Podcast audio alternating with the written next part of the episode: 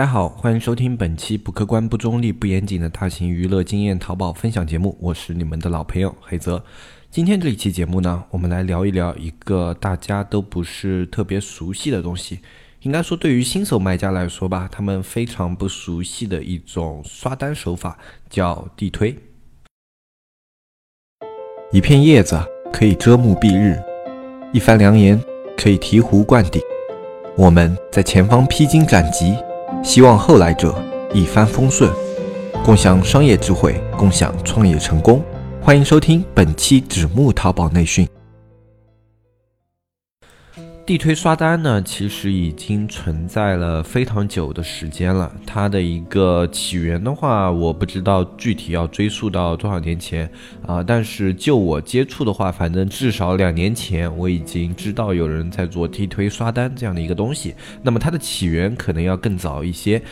这一块的东西呢，其实有很多人非常的感兴趣。我们从社区创立到现在，也有一些人过来咨询过关于地推刷单的一些东西。因为你反正要做淘宝的话，你肯定绕不开数据优化。那么你既然要去做数据优化的话，你肯定会去找各种各样的一些渠道。包括我们之前也跟大家说了，双十一的话，你肯定要去做一些数据方面的优化，会对你的双十一更有帮助。那么有很多卖家在找渠道的时候啊，他就接触到了。地地推刷单这样的一种手法，然后他就来咨询我们，哎，这个地推到底是什么样的一个东西啊？他对这个不是特别的了解嘛，然后他想知道这种地推刷单背后的玩法，以及它跟传统刷单的一些不同。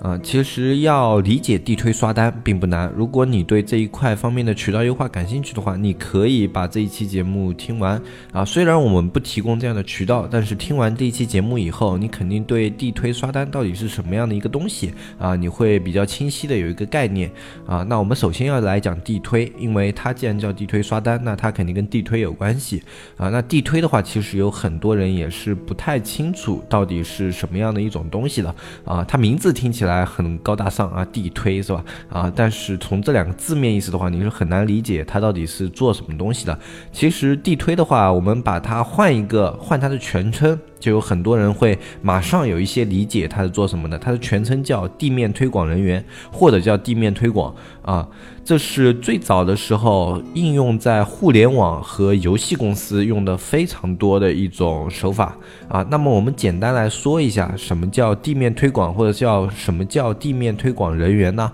那地面推广的话，它就是包含。一切你的眼睛、你的视觉可以直接接受到的一些传达信息，啊，这是一个非常广泛的说法。那么包括电视、电影啊这种，你也可以算视觉直接传达到啊。但是我这边说的视觉直接传达到是这个东西啊，它比如说是印刷在什么东西上的，比如海报。啊，或者说，比如说车身上那些广告，哎，或者说地铁里面贴的那些广告条，哎，或者说有一个人，哎，就给你发传单，哎，或者说发海报这样子，哎，这种叫你的视觉可以直接的传达到接收到的信息。那么我们手机啊，然后广告啊这些，我们就先不考虑，你反正只要理解我这边说的视觉能够直接传达到的一些信息传达啊，指的是印刷或者说是在刻录在某。样东西上的，你知道这个意思就可以了。那么大部分这样的东西，我们都会统一的给它归纳到地推的这个范畴里面。如果这样还不是特别好理解的话，我们可以简单的举一些例子，比如说你在街上逛马路的时候，会不会有人就走到你边上说，哎，我们最近哪里哪里在开展一个什么项目，或者说我们这里哪里哪里新开了一个楼盘，哎，先生你要不要看一下？然后递一张传单给你，哎，或者说你在哪里吃饭的时候，会突然有一个人，哎，坐在你边上说，哎，先生，你对这种啊，就是股票啊或者什么的有没有兴趣啊？如果你是一个。那种店主，或者说是在街面上有店面的话，你也可能经常会碰到这种，就是说到你店里来了，我是美团啊，或者说我是饿了么的一些代表，哎，你有没有兴趣入驻我们美团平台或者饿了么平台，怎么怎么样的？哎，这些它都统一的归纳到地面推广人员，这也是我们在地推方面。最经常接触到的一种方式，甚至有很多人他去做过这样的一些工作啊，但是他自己都不知道自己做的就是地面推广这样的一个工作啊。其实你们平时去做一些兼职啊，啊或者说有一些大学生去帮那种店铺做兼职发传单啊什么的啊，他就是在做地面推广的。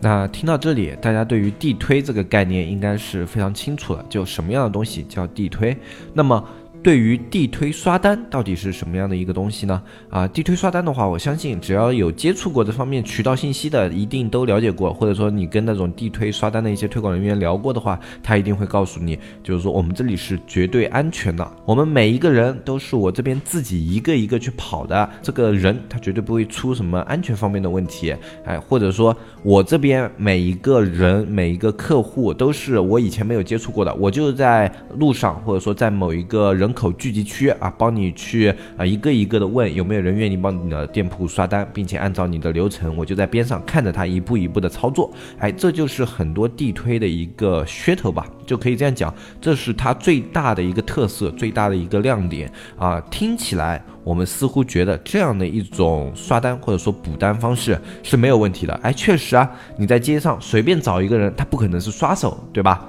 啊，我们不排除小概率事件，但是我们这边讲的话，正常来说你是不太会抓到一个人就碰到一个刷手的，对吧？那么在这样的一个情况下，那他的账号首先应该是安全范围内的，然后。你在他边上，他所以你发的一些任务规范，他确实可以看着这些人一步一步的去操作。如果他有哪里不理解的话，这个地推人员可以在边上协助他，或者说告诉他怎么样去操作这样的一个流程。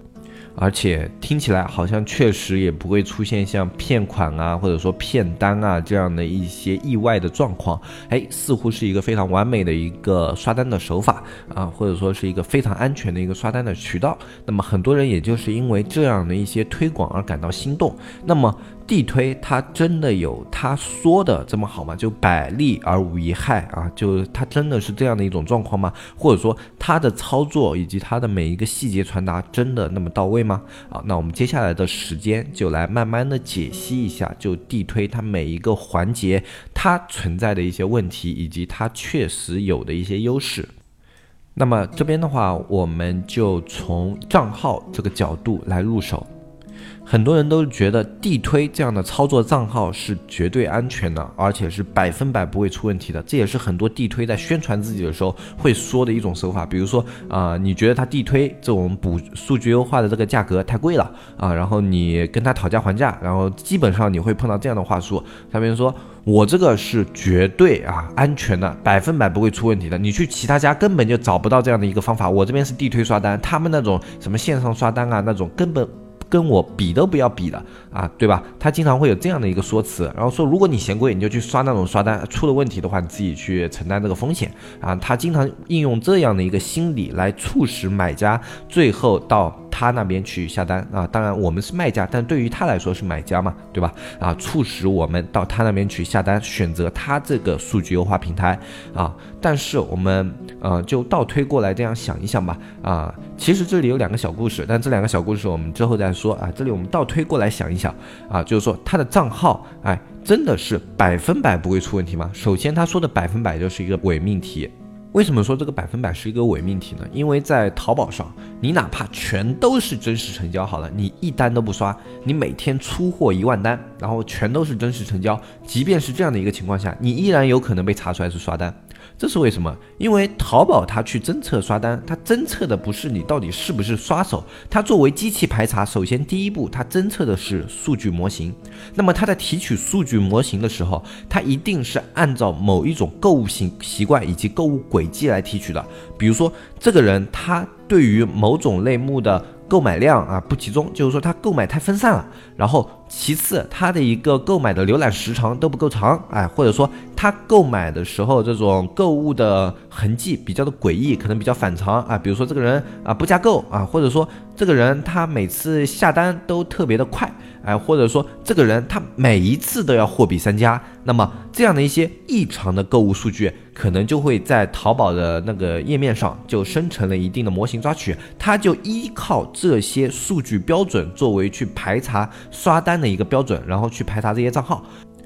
但是真的所有这样购物痕迹的人都是刷手吗？哈，其实不一定，因为有的人他可能就真的是这样购物的。或者说这一个刷手，他最后真的就是在某家店下了一个真实单，但最后这个真实单他还是被排查出来了。或者说一个真实买家，他就是购物量比较大，而且他的购物痕迹就是跟一般人不一样，那他也有可能被侦测出来，他是一个刷单。那么这是一个数据模型无法避免的一个状况，就是说它一定会有一定的容错率。只要你是一个模型抓取的算法，它一定有一定的容错率在里面，因为你不能保证所有真实的人都不去触碰这些模型，一定有一定的概率，就是这些真的人他也会这样去操作，所以就会导致有一些真实的订单，你也会被排查出来是异常订单或者说刷单啊，然后它就被清洗掉啊怎么样的？哎，这是没有办法的啊，我们可以常见的会被这样排查的一些账号，呃，采购账号。然后一些宝妈账号啊，还有一些淘宝客账号，就这些账号，他们真的在购物，但是他会被排查出来是刷单，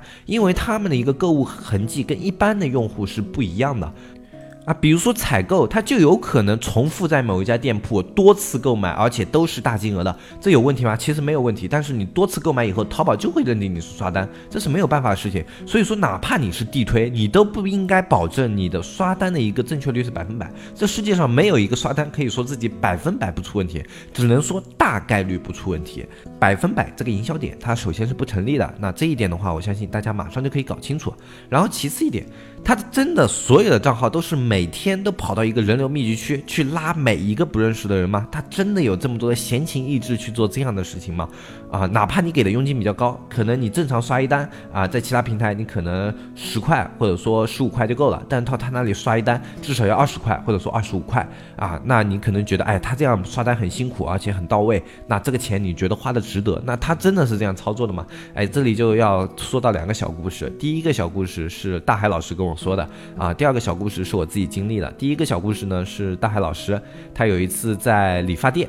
啊，在理发店理发的时候呢，他进理发店的时候就感觉有点奇怪，因为那个老板娘边上呢坐着一圈呃小姐妹或者说闺蜜，就类似于可能像宝妈啊，或者说全职妈妈，或者说家庭主妇这样的一些角色吧。然后就这样一圈人在那里啊，但是一开始也没有多想，反正他是来理头发的嘛，那他就开始理发了。但是理发的时候呢，啊那边就开始聊他们的事情。那理发嘛，这个环境就特别的一个开阔，那么你很。难避免不听到对面的声音啊！虽然去偷听别人说话不太礼貌，但这种环境下，他们说的比较大声的话，你是很难不听到的啊。那么他在这样的一个环境下呢，他就听到那边的宝妈他们那边说：“哎，我今天这一单赚了多少多少钱。”然后那边另外一个说：“我这一单赚了多少多少钱。”然后一开始那个大海老师也没反应过来，他说：“他们在说什么呀？一单一单一单的。”然后后来。一直当他们聊到啊，就是说我这边又接到一个单子啊，去这个店铺下什么订单，然后要怎么操操作的时候，我们大海老师作为一个资深的淘宝卖家，突然之间就理解了，这一帮人全都是在做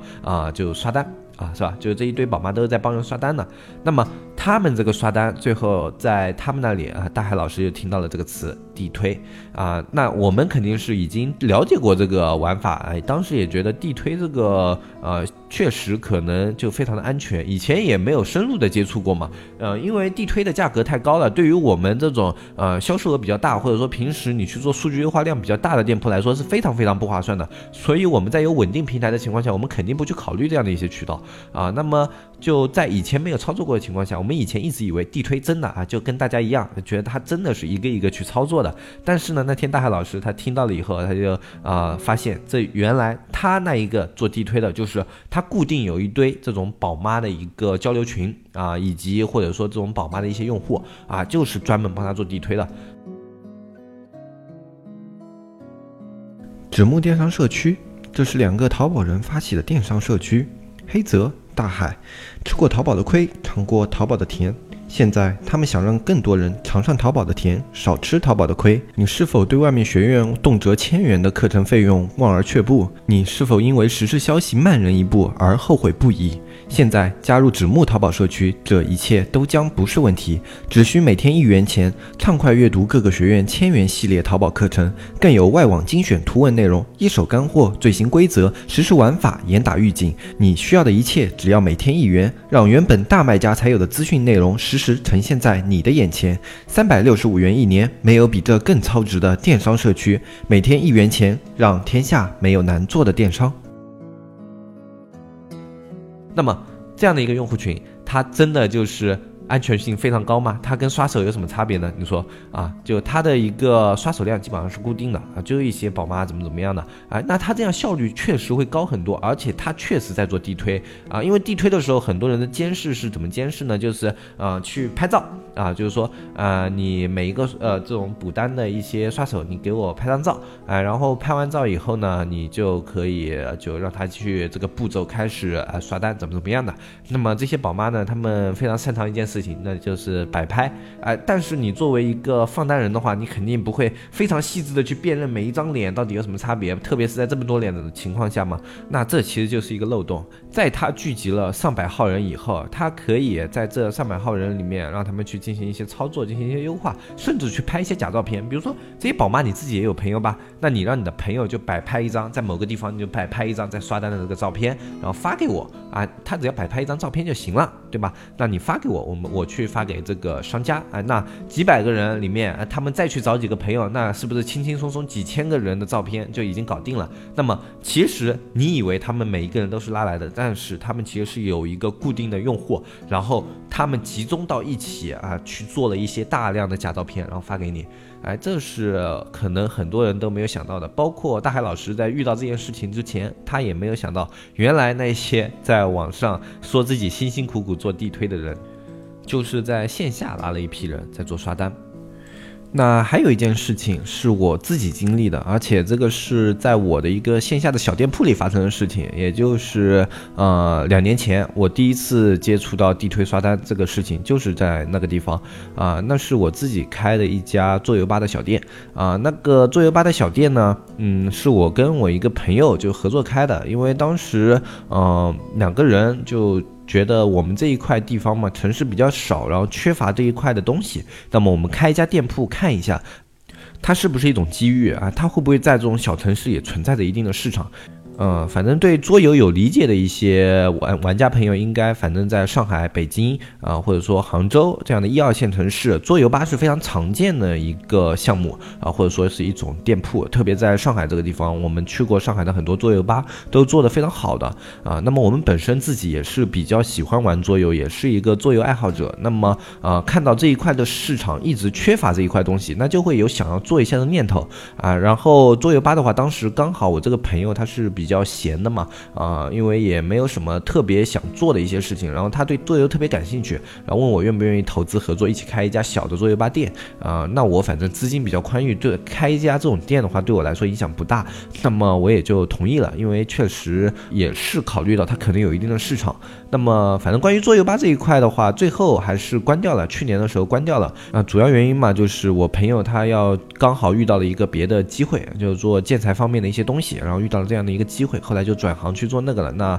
我也没有精力去专门顾着这家店，然后后来这家店关了啊。但是在关店之前发生了很多有趣的事情，像这个地推刷单也是其中一件非常有趣的事情啊。就有一次我嘛不是经常去，我只是有空的时候过去看一眼。然后我过去的时候呢，看到有一堆啊桌游吧有很多那种啊放假的大学生，或者说旁边我们那边高中的一些高中生会在桌游吧里面玩嘛。然后我看到那些人都一起在拿着手机刷东西，然后还特别津津有味的样子啊。然后我就问他们在干什么。啊？然后这边那个朋友就跟我说，他说最近来了一个人啊，他是做这种你们淘宝上的做刷单的，哎，然后他说这个人到这个桌游吧里面来嘛，啊，就因为这里有很多这种高中生和大学生。啊，然后刚好又是放假，人特别多，然后他就来这边以后跟他们说，就可以做这样的一个刷单，然后做这样的一个刷单以后呢，他们每一笔就可以达到一个比较可观的报酬，比如说一笔是八块钱。啊，然后。我们那边呢，这个桌游吧的收费也不是特别的便宜，但是我们也是小城市嘛，然后收费也不是特别的高，我们是一个人头计费啊，那反正你就是五十块钱一个人头嘛，啊，那那个来做地推的人也是非常有头脑的，他说，哎，你到我这边来做这个，他说你在这边的话，你只要刷到六单，哎，你这边拍张照啊什么的，刷个六单，你这一次这个桌游你的费用就已经等于报销了，然后刷单也耽误不了你多少时间嘛，啊，六单做下来可能也就二十分钟半个小时这样子。啊，你就可以把这个桌游的费用全免了。那对于这种啊大学生和高中生，他们既喜欢玩，然后经济实力又比较有限的，那么他们能够省去这一笔费用，或者说赚出这一笔费用的话，他们还是比较乐意的。包括有一些大金额，如果他们做到的话，甚至都不用刷到六单，对吧？啊，那么他们就非常乐意做这样的事情。然后这个桌游吧，当时的一个人流啊，一天的话大概会有啊中午一批比较多的，然后在放假的时候晚上还有一批更多的。那么两批加下来的话，一天他能够在我们这里做的一个人流大概是在啊四十个人左右啊，就固定的这么几批人，他们会愿意来做这件事情啊。那么他在我们这边有一个点啊，他每天会来两趟，然后在我后来就去跟他聊一聊嘛啊，当然我没跟他说我是做淘宝的哈，啊，因为我不太想去这种做地推的刷单，因为成本实在是太高了。然后我只是去跟他了解他做的这个东西。嗯，然后我就说，哎，我以前听说过你们这种地推特别的辛苦啊，要每天往这种人流量特别大的地方跑啊，怎么怎么样的？哎，他说确实辛苦啊，但是这里面也有窍门。哎，我说什么样的窍门？他说你就去找一些有固定的那种啊，比较特定人群会聚集的，比如说学生，比如说宝妈，哎，或者说比如说那种家庭主妇，这些人他们会聚集的一些区域。啊，比如说中低端的美容院，或者说一些养生馆啊，或者说这像我们这些桌游吧，哎，或者说有的一些网吧，哎，或者说有的就是类似于这样的一些环境台球室啊什么的，会有这些人聚集的一些地方，你给他们去做推广，然后跟他们玩的这些东西实时的利益结合起来，他说这样的效率会特别高啊，他能够跟别的这种就硬碰硬去做这些推广的人有一些不太一样的思路，或者说呃跟那些就是自己去聚集。一帮人去搞的人，他有一些不一样的思路。他在去找不同人的同时，还兼顾了自己人群的一个多样性以及自己的一个效率啊。那么他可能每天要比那些啊在美容院里这样唠唠嗑啊什么的那些人要辛苦一点，但是他能够赚钱的效率绝对是要高出来非常多倍的啊。但是从这里我们也可以发现一个问题，他这种。地推依旧不是说去拉一个陌生人，他已经依旧有那种一个人群标签啊，或者说他最后这种人群依旧会有一定的重复率。其实他们最后两边啊去笼络的这些人，他们跟刷手是没有特别大的差别的啊，因为它会形成一个固定的人群，呃，会有一定的重复率啊。然后这些重复率的话，因为是地推，可能你对查号没有那么严，因为你没有一个查号的途径啊，那么你是信任他去拉到了每一个刷手。啊，但实际上他并没有做到这一点，他其实就是在固定的几个点去跑这些人群，然后这些人群在重复的进行刷单，最后他们这些人群的一个购物习惯跟刷手是没有区别的。所以如果你去找一个成熟的地推人做地推的话，其实你跟找的一个刷单平台最大的一个区别就是他看到了真人，刷单平台没有看到真人啊，就只有这一点区别。他们在账号上，我觉得没有根本上的差异。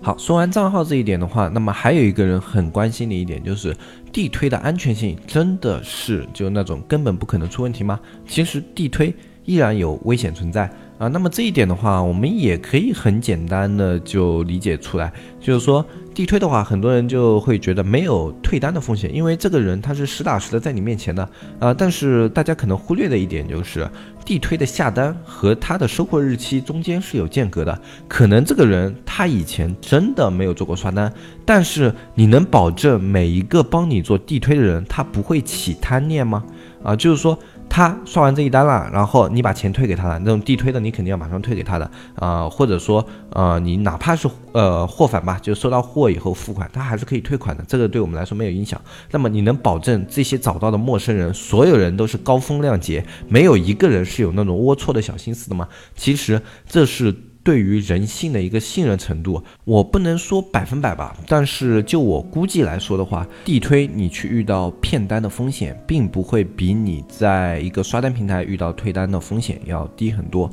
那么地推的话，那么像一个比较长期运营的地推，他肯定会对自己的刷手有所考量。那么在刷之前，他可能也会对刷手的信息做一点了解登记，比如说留一个号码呀，或者问一下一些个人信息啊什么的。但是你要知道。地推里面，他们大部分去找的，就按他们自己的说法是陌生人，或者说他们去某一个点去笼络了一批他们不认识的陌生人。那么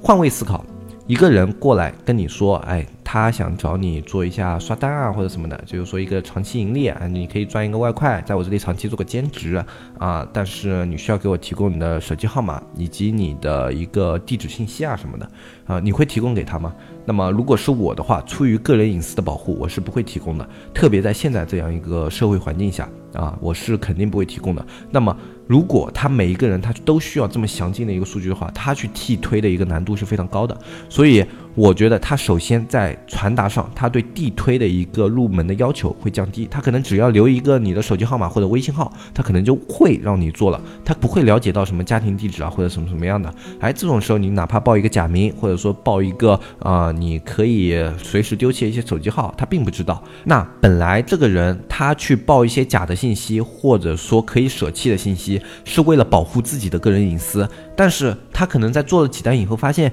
哎。这个时候，他哪怕退单跑了，这个刷手或者说那个放单人拿他也没有办法，对不对？出于个人隐私的保护，这种观念的增强，你去要别人隐私进行这种刷单的一个途径会越来越窄，就是说越来越困难。那么啊，就哪怕他自己声称他这种所有的刷手都是会提供身份信息，会有他们详细的一个地址啊什么什么样的啊，那么他可以去在当地可以去捏造出大批的身份信息，他们并不一定对得上。那么他只是为了让你相信他这里的刷手每一个都是特别靠谱的，当然他也不用给你交代每一个刷手他们的一个信息和身份环境，他只会跟你说，就算出了问题，我会找到的，我可以直接上门去帮你要啊，什么怎么样的，哎，他只会这样跟你许诺。但是万一真的出了问题呢？万一你刷个几千块的单子，或者说你啊上万的一个资金压在他那里，然后又被一个团伙性质的这样骗走了，不存在吗？可能是存在的。那这种地推的这种放单人，他们又没有任何的一个备案信息，也没有任何一个背书，